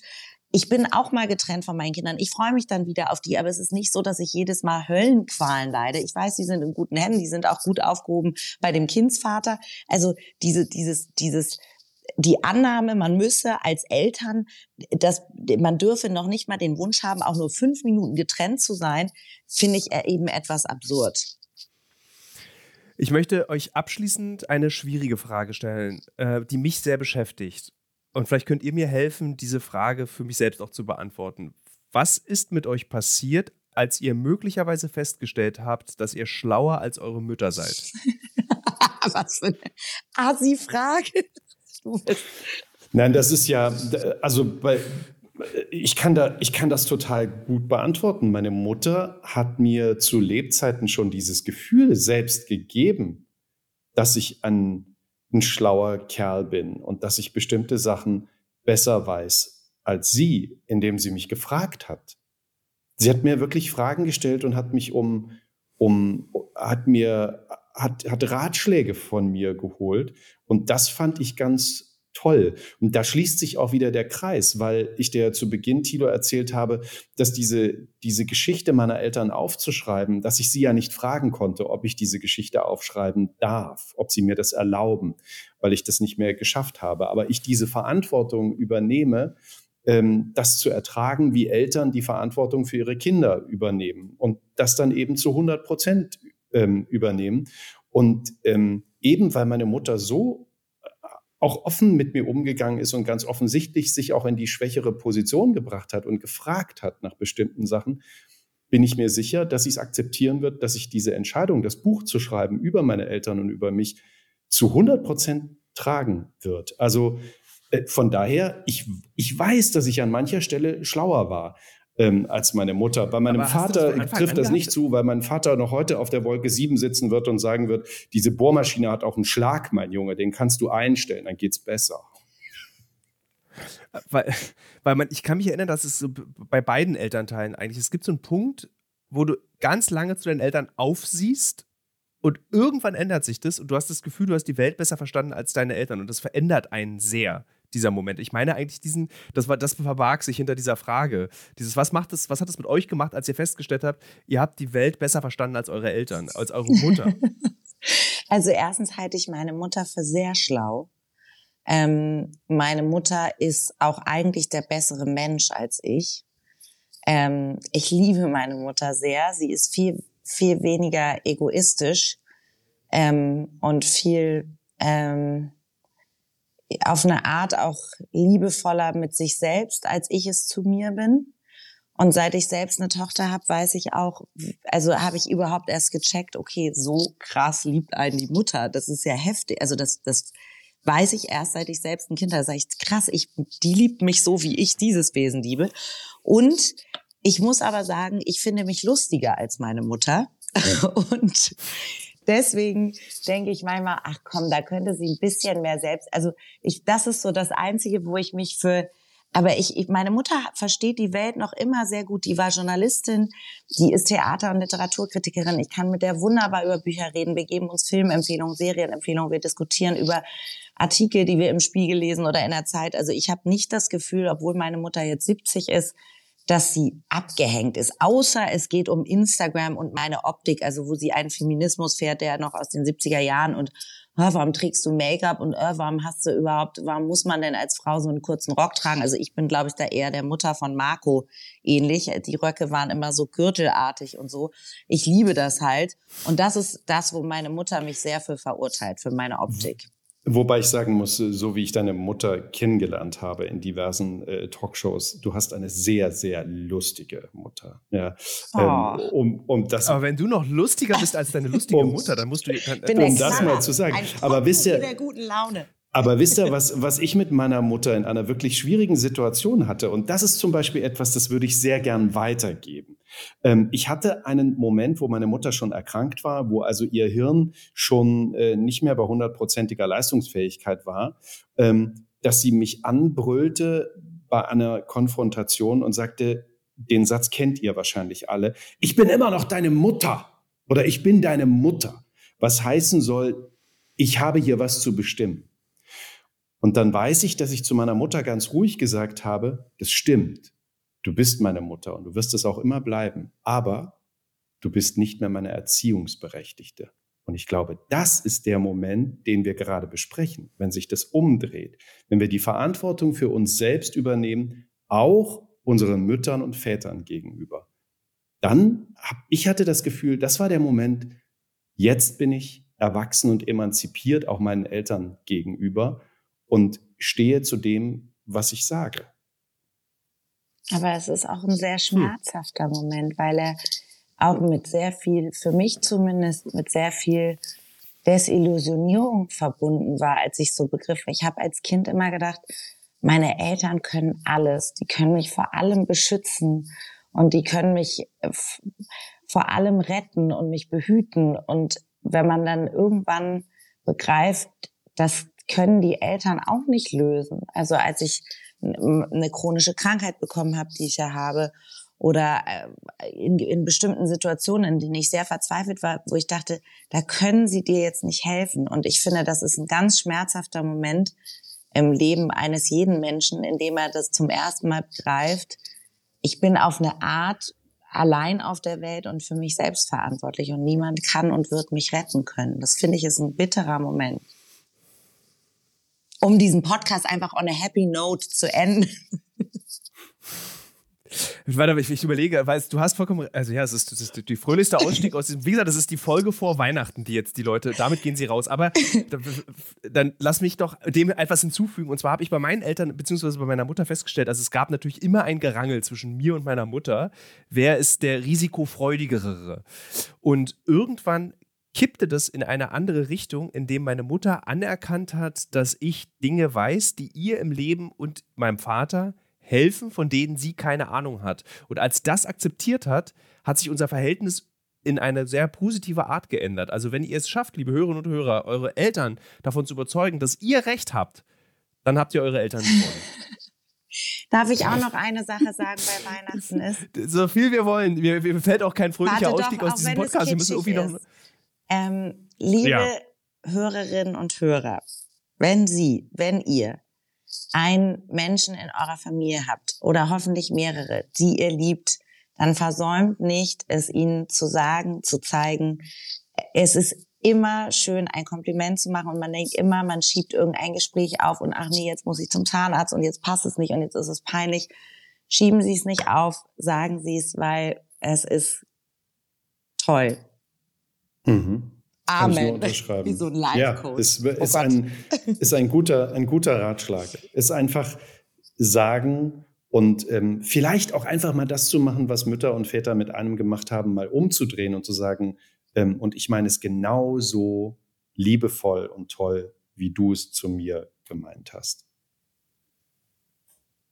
Ist das positiv genug, Tilo? Ihr beide solltet wirklich so 3000 Euro das ist super positiv. Ich sehe da auch ganz stark so ein Mütter-, Eltern-, Life-Coach-Programm, was ihr anbietet Seminar. in sechs Wochen zum, äh, zum schönsten Kind-Seminar. Wollen, genau, wir, wollen wir das nicht zu dritt Euro. machen? Tilo, Marco und Laura, wir gehen auf Tour. Und bei uns kann man aber so Packages mhm. buchen. Also für nur, sage ich mal, 2400 Euro pro Tag kann man da teilnehmen. Und wir machen aber auch so ähm, Carpe Diem und man kann sich selbst... Also ich finde das hochseriös. Ich finde, wir drei sollten das machen. Das Blöde ist, Laura, Konferenzräumen von Motor. Laura, du, du müsstest nur versprechen, dass du auch pünktlich da bist. ich kann keine Technik. Können wir dann bitte einen Tonmann oder eine Tonfrau haben, die einfach das macht? Ich glaube, wir drei on stage, wir geben einfach relevante Tipps für die Menschen da draußen. Das ist, ich meine, ja, wir, wir, wir verticken ein paar Glückskekse dabei, ein paar Tassen mit so einer Diddelmaus drauf, I care for you mit einem Besen. Das ist einfach wichtig. Da machen wir Merch draus und dann läuft das. Da brauchen wir auch keinen Podcast mehr zu machen, keine Bücher mehr zu schreiben, Leute. Das wird der neue Hit für 2024. Wir nennen es einfach Vielen Dank, ihr beide, die Mutter, der möchte gern Vater und der andere. ja. ja. Es ist doch ideal. Da haben wir, gleich, haben wir Programm fertiggestellt. Das, wir können auch einfach diesen Podcast immer, immer genau. wieder aufführen. So, weißt du, Laura kommt dann einfach 30 Minuten später auf die Bühne. Ja, wir, wir können einfach immer, immer wieder das Gleiche machen. Finde ich sehr schön. Vielen ihr Dank, seid ihr beiden. toll. Vielen Dank. Ich mag euch beide. Es war schön, euch zu sehen. Ich mag euch auch beide. Es war schön, dass wir geredet haben und ähm, lasst uns heute Abend einmal alle an unsere Mütter denken. und kauft unsere Bücher, Leute, so. also die auch von Thilo und von Marco und von mir. Das sind wirklich Sowieso. alles. Ja, bitte. Das, Lest das Bücher. Und wisst ihr was? Kauft sie am besten in der Buchhandlung meiner Mutter. So. Hat deine Mutter eine Buchhandlung? Ja, U-Bahnhof Samariterstraße. In Berlin Alter, hat sie eine Buchhandlung. Hätte ich das gewusst vorher. Und jetzt kann ich jetzt, Hätte ich in den Vertrag geschrieben. Ich gebe jetzt hier. was bekannt. Ich, ich, ich mache jetzt, ich gebe was bekannt an der mhm. Stelle. Ich übernehme im nächsten Jahr die Buchhandlung Nein. meiner Mutter, liebe Hörerinnen und Hörer. Ich werde mich mit dem deutschen Buchhandel wieder mehr auseinandersetzen. Ich habe es ja mit 16 habe ich ja beschlossen, ich werde Journalist und nicht Buchhändler, weil es der furchtbarste Beruf ist, den ich mir vorstellen kann. Und jetzt 450 Jahre später schließt sich der Kreis und ich werde Stellst wieder. Stellst du dann auch nur deine eigenen Bücher ins Schaufenster und so eine übergroße Pappfigur von dir? Thilo Mischke, hier seine Bestseller. Und dazu so eine. Diese Buchhandlung ist keine psychische Erkrankung, sondern eine okay. echte Buchhandlung. Okay. Thilo. Ich werde es überprüfen, Thilo. An, an dieser Okay. Stelle einmal, ah, passt auf, wir, wir sehen uns ja auch. Laura, ich nehme deinen Kopf, wie meine Mama es gemacht hätte. Pass schön auf dich auf. Thilo, pass schön auf dich auf. Ja, cool, cool, Passt cool. auf euch auf So, und lest Vielen Dank Bücher. für den, Tschüss. für den schönen Podcast.